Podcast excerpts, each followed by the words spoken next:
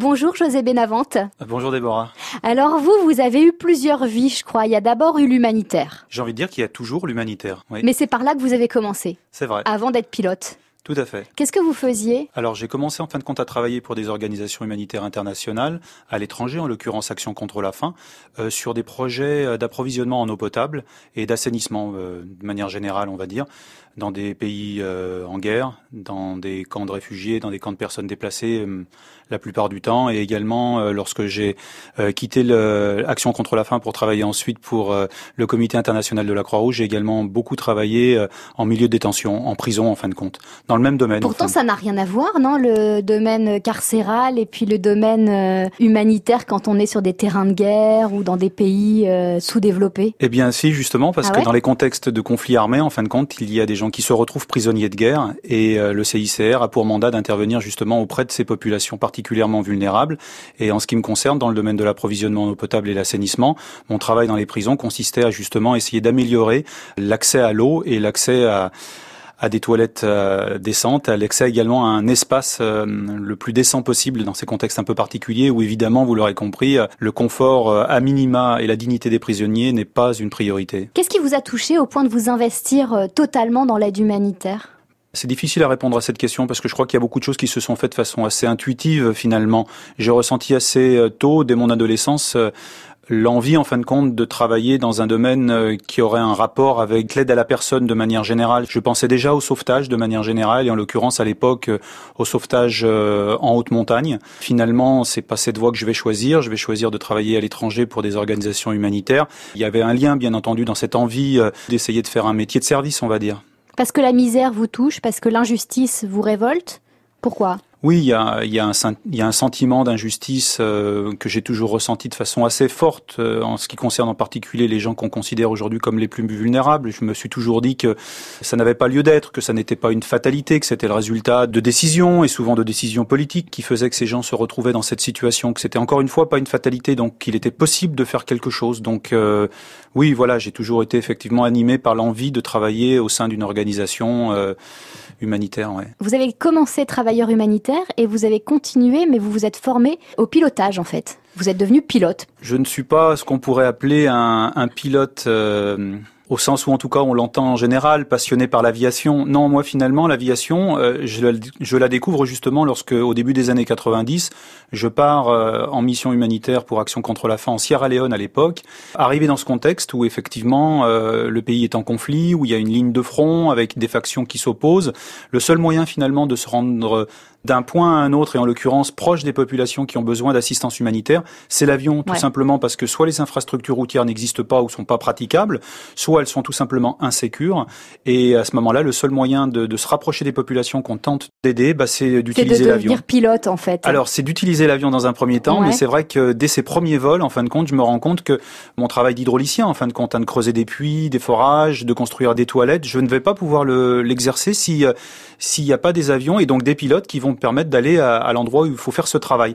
Et très rapidement, en fin de compte, je me dis que si un jour je, je dois cesser de faire des trous dans le sol, en gros pour essayer d'y trouver de l'eau, eh bien je me j'aimerais bien effectivement euh, devenir pilote pour pouvoir euh, permettre à ces gens comme moi, mais aussi à des médecins, des logisticiens, des infirmiers, des infirmières, à faire ce travail dans ces contextes très très particuliers où l'avion, en fin de compte, est indispensable. Voilà, c'est comme ça que l'idée germe dès le début de mes premières missions, en fin de compte. Aujourd'hui, vous êtes notamment euh, au large de la Libye. Vous aidez les populations en détresse, en pleine mer, les naufragés. On se souvient tous de cette photo d'Elan, un petit Syrien euh, de 3 ans et de l'image de son corps sans vie sur une plage turque en 2015. Ces images, est-ce que vous en avez vu d'autres? Malheureusement, des images similaires à celle-ci, oui, on en, on en a vu d'autres. Et même si depuis l'avion, euh, les choses paraissent un petit peu plus lointaines, malheureusement, lors de nos vols d'observation qui consistent effectivement à essayer de, de repérer au plus tôt des embarcations en détresse, on a été témoin de situations euh, particulièrement dramatiques, effectivement. Qu'est-ce que ça vous fait pour l'humain que vous êtes? Eh bien, euh, c'est pas anodin, c'est certain, parce que je crois que personne n'est préparé en se levant le matin à assister à une catastrophe, euh, à un naufrage, à des gens qui vont perdre la vie sous vos yeux. Il y a bien entendu des professions qui se préparent à ça parce que c'est leur quotidien. Euh, nous, au départ, lorsqu'on a lancé l'initiative, on savait qu'on risquait de se retrouver dans cette situation euh, tragique, d'être témoin de ces situations tragiques, mais euh, on n'y avait pas pensé plus que ça à l'époque et toujours aujourd'hui d'ailleurs. La priorité, ça reste d'essayer de repérer ces bateaux en espérant justement que les naufrages ne se produiront pas. Donc euh, voilà, maintenant voilà, ça reste clairement quelque chose qui n'est pas anodin et d'ailleurs on on fait très attention, les, les bénévoles qui rejoignent l'association aujourd'hui, on, on en parle beaucoup avec eux, on essaie de les préparer au mieux par rapport à ce qu'ils risquent de vivre lors des vols d'observation. Et puis on est en train également de mettre en place, en fin de compte, un numéro d'appel que les bénévoles pourraient utiliser s'ils en, s'ils en ressentaient le besoin après avoir effectivement été témoins de situations particulièrement difficiles. Vous le dites, parfois vous voyez donc euh, ces gens en pleine mer, vous savez que ça va mal finir, que l'issue euh, sera tragique. Comment vous réagissez à ce moment-là? Est-ce qu'il y a une impuissance? Est-ce qu'à un moment donné on se dit bah là on, on peut rien faire? Heureusement, le, le, sentiment qui prévaut c'est quand même euh, l'espoir. C'est-à-dire qu'à partir du moment où on les a repérés, on a espoir que ces personnes seront secourues. Alors bien entendu, notre souhait, c'est que non seulement elles soient secourues, mais si possible dans le strict respect du droit maritime international, qui en l'occurrence est très clair sur un point, à celui du débarquement de ces personnes. En l'occurrence, les débarquements doivent se faire dans des ports sûrs. Malheureusement, dans le contexte dans lequel on évolue, nous, en face des côtes libyennes, ce droit maritime international n'est pas toujours respecté, puisque régulièrement, ces bateaux sont interceptés par les gardes-côtes libyens et donc ramenés en Libye, un pays en guerre. Donc pour nous, ça reste problématique, bien entendu. Le premier sentiment qui reste le plus fort, c'est l'espoir. On pense souvent aux bateaux qu'on n'aurait pas vus justement, et pour cela, euh, difficile d'imaginer euh, que les choses se soient euh, bien finies. Ah Mais à partir du moment où on les repère, évidemment, c'est une lueur d'espoir qui apparaît. Et ce qu'on souhaite après que ces repérages aient été effectués, c'est bien entendu qu'ils soient, en plus d'être sauvés, d'être débarqués dans un port sûr, en sécurité, puisque mm. Ces gens quittent un pays euh, en guerre en ce moment qui est la Libye. C'est pour eux souvent un pays par lequel ils transitent seulement, ils viennent de plus loin. On sait que tout au long de ce parcours à terre, ils ont subi des choses absolument atroces. Ils finissent par arriver au bord de la Méditerranée dans un pays, encore une fois, qui n'est pas aujourd'hui en capacité de les accueillir de manière euh, digne. On sait que la situation, en fin de compte, des gens qui transitent par la Libye, il faut qu'on soit clair, on parle de viols quasi systématiques, on parle de vente d'êtres humains, on parle de torture pour euh, essayer de, fin de compte, d'obtenir de l'argent de la part des familles, de, ces personnes qui se retrouvent entre les mains de, gens qui effectivement les leur font subir tout un tas de mauvais traitements. Donc, euh, quand on connaît la situation que vivent ces gens en transit sur le territoire libyen, lorsque les repérages que nous faisons se finissent par euh, un retour sur ce, dans ce pays, c'est évidemment catastrophique. c'est évidemment très très dur. Ces personnes, quand elles quittent leur pays, qu'elles transitent par la Libye, elles savent ce qui les attend en Libye. Quand on parle de personnes euh, sur le chemin de l'exil, on a tendance à les mettre tous, euh, en fin de compte, euh, un peu dans le, dans le même panier. Les situations, elles, sont finalement d'une personne à l'autre très très différentes. Il y a effectivement des gens qui sont conscients qui a un certain risque et même avant. Mais qui sont prêts à courir ce risque-là. Qui sont prêts évidemment à courir ce risque parce que il y a quelque part plus à gagner qu'à perdre malgré tout. Le fait d'être relativement au courant de la situation en Libye et également avant euh, sur le parcours qui va finir par les amener sur ce territoire n'est pas forcément dissuasif. Les situations que vivent ces gens dans leur pays d'origine sont déjà souvent euh, extrêmement difficiles. Donc à un moment, euh, c'est véritablement le désespoir qui les pousse euh, sur ces chemins absolument euh, terrifiants, où ils vont vivre des choses euh, extrêmement difficiles, et pas pendant quelques semaines, pendant quelques mois, voire des années. On a des témoignages qui révèlent que, avant d'arriver sur le territoire libyen, certaines de ces personnes exilées sont sur la route depuis deux ans, trois ans pour certains. Pilote volontaire, c'est une association, mais c'est aussi ce que vous êtes.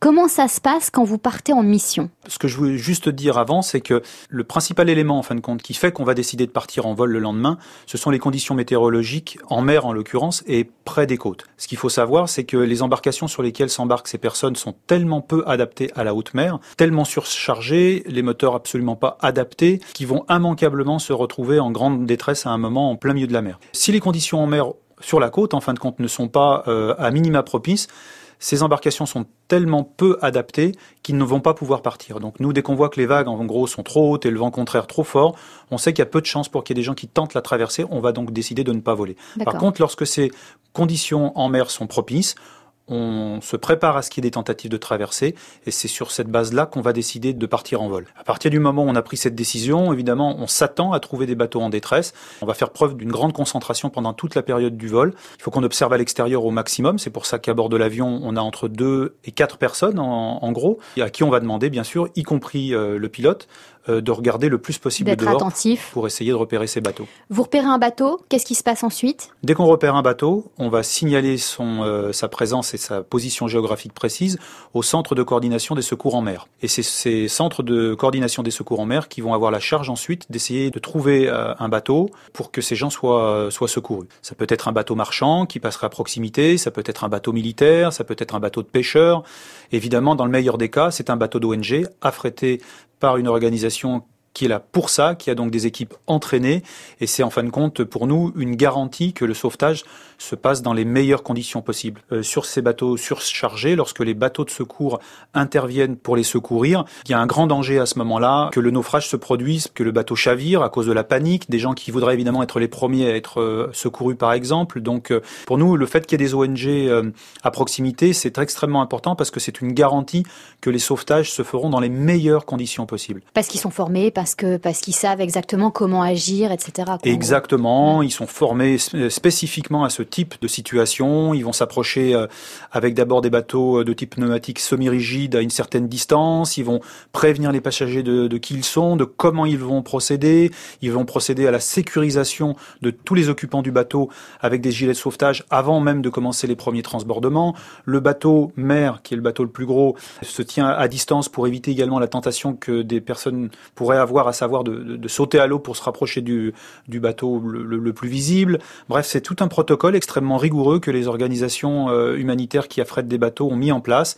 Et c'est encore une fois la garantie que les sauvetages se passent dans de bonnes conditions. Malheureusement, on a des exemples que lorsque des bateaux moins, euh, moins bien équipés, des équipages moins bien entraînés, euh, sont intervenus sur des sauvetages comme celui-ci, ça a viré à la catastrophe. On en a été malheureusement témoin pas plus tard qu'il y a une semaine lors de notre dernier vol. C'est-à-dire qu'il y a des noyés en fait. Exactement, exactement. On a assisté à l'interception euh, d'un bateau pneumatique avec environ une centaine de personnes à bord il y a pas plus tard qu'une semaine. Ce bateau était déjà euh, partiellement dégonflé et lorsque les gardes-côtes ont manœuvré pour se rapprocher de ce bateau et commencer le transbordement à bord de leur bateau, on estime qu'environ une vingtaine de personnes à ce moment-là sont, euh, sont tombées à l'eau et on a de, malheureusement de, de bonnes raisons de penser que des gens se sont noyés à ce moment-là. Vous êtes blindé On se blinde jamais dans le sens où euh, on ne s'habitue jamais à ces situations. En tout cas, en ce qui me concerne, il est hors de question que je m'habitue à ces situations. Vous vous dites que votre motivation, c'est effectivement l'espoir derrière tout ça, mais d'être confronté. Enfin, je sais pas. hein, moi, je m'imagine sur une mission euh, telle que celle que vous faites. Je me dis, moi, je vois un gamin ou je vois une femme ou un homme qui est dans la mer. C'est juste terrible de croiser leur regard quand on sait que bah il va plus rien se passer, quoi, en gros. Bien sûr, en même temps, nous on est tout à fait conscients des limites de notre mission. Notre rôle, finalement, il se limite à essayer de repérer ces gens, de lancer le message d'alerte. On sait que depuis l'avion, on ne pourra pas faire plus que ça. Donc derrière, on ne peut avoir que de l'espoir que ces gens soient effectivement secourus, secourus à temps et dans de bonnes conditions. Donc on se blinde pas de ça, mais euh, on fait avec la situation. On pourra jamais faire plus de toute façon. Et voilà, on mais on se concentre sur ce qu'on a sauvé aussi, quoi. On se concentre déjà bien sûr sur la mission, sur le pilotage de la machine en ce qui me concerne, et euh, parce que évidemment c'est la sécurité de l'équipage également à bord qui est très très importante. On est dans l'action, on fait ce qu'on a à faire. S'il devait y avoir euh, des questions à se poser, elles viendraient a priori après. Puis comme vous le savez, quand on est témoin de situations potentiellement euh, traumatisantes, c'est rarement tout de suite qu'on en ressent les effets. C'est pour ça qu'on est vigilant et c'est pour ça qu'on essaye de faire très très attention à ça et qu'on va mettre un- une ligne téléphonique euh, ouverte pour tous les bénévoles qui ressentiraient le besoin justement de, parler euh, de, de ce qu'ils ont vécu en mission. Quand on parle d'exilés, de réfugiés, on entend aussi ce mot migrant, un mot euh, presque tabou. Est-ce que vous avez aussi ce sentiment que de parler de migrants, de migration, c'est tabou, Alors, euh, c'est problématique, ça divise alors si ça devient problématique ici ça divise, c'est justement parce qu'on emploie ce terme que personnellement je n'emploie jamais. Je me doute. Pour Mm. une simple raison, c'est qu'à partir du moment où on parle de migrants et de migrants au pluriel, on ne parle plus de personnes, on parle de quelque chose et plus de quelqu'un. Cette dépersonnalisation, en fin de compte, euh, de ces gens contribue, je crois, à compliquer encore plus le problème. Le problème, il est relativement simple, c'est un problème d'ordre humanitaire et certainement pas migratoire. On a des gens, pour des raisons qui s'expliquent, qui tentent euh, la traversée euh, qui est absolument improbable au départ des côtes libyennes. Et quoi qu'on fasse, ces gens vont la tenter, la traversée. Donc nous, on fait ce constat, on sait qu'il n'y a pas grand-chose qui pourra les arrêter. Et on, on, ne veut surtout pas les considérer justement comme des choses. Ce sont, ce sont des gens, ce sont nos semblables. C'est ce qu'on a trop tendance, de mon point de vue, à, à oublier. À oublier, quelles que soient finalement nos convictions, qu'elles soient politiques, euh, religieuses, euh, philosophiques. Sauver des gens en mer ou ailleurs, d'ailleurs, devrait faire l'unanimité. Malheureusement, à partir du moment où on, on politise quelque part cette situation, où on euh, dépersonnalise ces personnes qui tentent cette traversée, on crée un autre problème en fin de compte. Qui a des solutions, hein, euh, parce qu'au final, nous, on n'a absolument rien inventé. Hein. On sait pertinemment que le meilleur moyen pour retrouver des gens en détresse en mer, c'est d'associer des moyens maritimes et des moyens aériens. C'est ce qu'on ferait si demain, au large de la côte d'Azur, un plaisancier tombe en panne, que sa famille commence à s'inquiéter parce qu'il ne le voit pas rentrer et donc on sait ce qu'il faut faire. Ce qui est devenu une problématique, ce qui est devenu une problématique aujourd'hui pour certains, c'est que justement on préfère aller sauver des gens euh, sur les côtes françaises, des Français, que aller sauver des étrangers. C'est ça aussi beaucoup aujourd'hui dans le discours politique qu'on entend.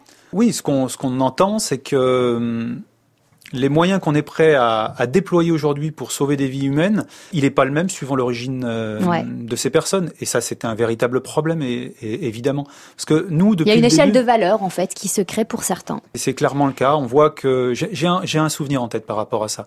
Sur une croisière, il y a quelques mois euh, de ça, il y a un passager qui est tombé à l'eau. Et on a vu évidemment que les moyens qui ont été déployés pour essayer de retrouver son, cette personne ont été euh, considérables. Et tant mieux, parce que c'est une vie, c'est une vie humaine, ça n'a pas de prix, on doit tout faire pour essayer de la sauver.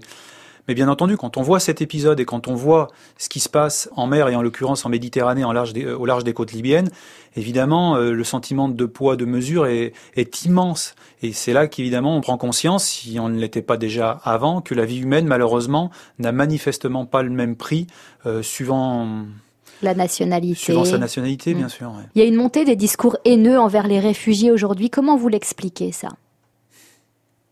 Si vous avez réussi à vous l'expliquer d'ailleurs. Non, j'ai pas véritablement d'explication par rapport à ça. Je suis évidemment euh, sidéré de voir qu'on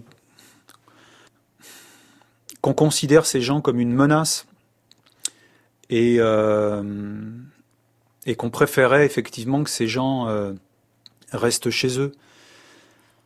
Mais quelque part, je suis le premier à souhaiter que ces gens aient la possibilité de rester chez eux. J'espère qu'un jour, les conditions dans leur pays d'origine leur permettront de rester leur permettront d'élever leurs enfants euh, dans de bonnes conditions, leur permettront euh, d'avoir un accès aux soins, d'avoir euh, d'avoir en fin de compte des perspectives de vie, tout simplement. Une vie décente, quoi, Une vie juste décente, effectivement. Ce qui se passe, c'est que si ces gens sont aujourd'hui par dizaines de milliers, par centaines de milliers partout dans le monde sur les chemins de l'exil, c'est parce que les conditions de vie dans leur pays d'origine sont juste devenues impossibles. Lorsque ces gens sont, sont dans, dans cette situation-là, à un moment de leur vie, on n'a pas d'autre choix que de leur tendre la main et d'essayer de faire ce qu'on peut à ce moment-là. En espérant effectivement, parce que je pense que c'est le souhait profond de la majorité d'entre eux, que les conditions dans leur pays d'origine s'améliorent un jour et qu'ils y retournent. Bien Vous l'aurez sûrement deviné, d'après mon nom et mon prénom, j'ai des origines espagnoles. José Benavente. Voilà. Si je suis né en France, ça n'a pas été un choix de mes parents. Mes parents, à une autre époque, ont dû également quitter un pays qui n'était plus en capacité euh, de les accueillir décemment et en ce qui concerne mon père en particulier, euh, c'était même devenu dangereux pour sa vie d'y rester. À l'époque euh, aussi, on traversait une autre frontière, en l'occurrence une autre frontière naturelle, qui est la chaîne des Pyrénées, pour venir euh, se réfugier en France. Et c'est pour ça que j'y suis, j'y suis né. Mais ça n'était pas le choix de mes parents. Mes parents auraient souhaité pouvoir rester dans leur pays d'origine. Comme la plupart des gens que Comme vous la sauvez, plupart des en gens. fait. Le Mmh. pays voisin, on a envie d'y aller pour le visiter. Grâce aux dons et à l'argent récolté euh, pour l'association Pilote Volontaire, vous avez pu réaliser 95 vols, repérer 78 bateaux en grande détresse en pleine mer et vous avez pu sauver 6000 personnes.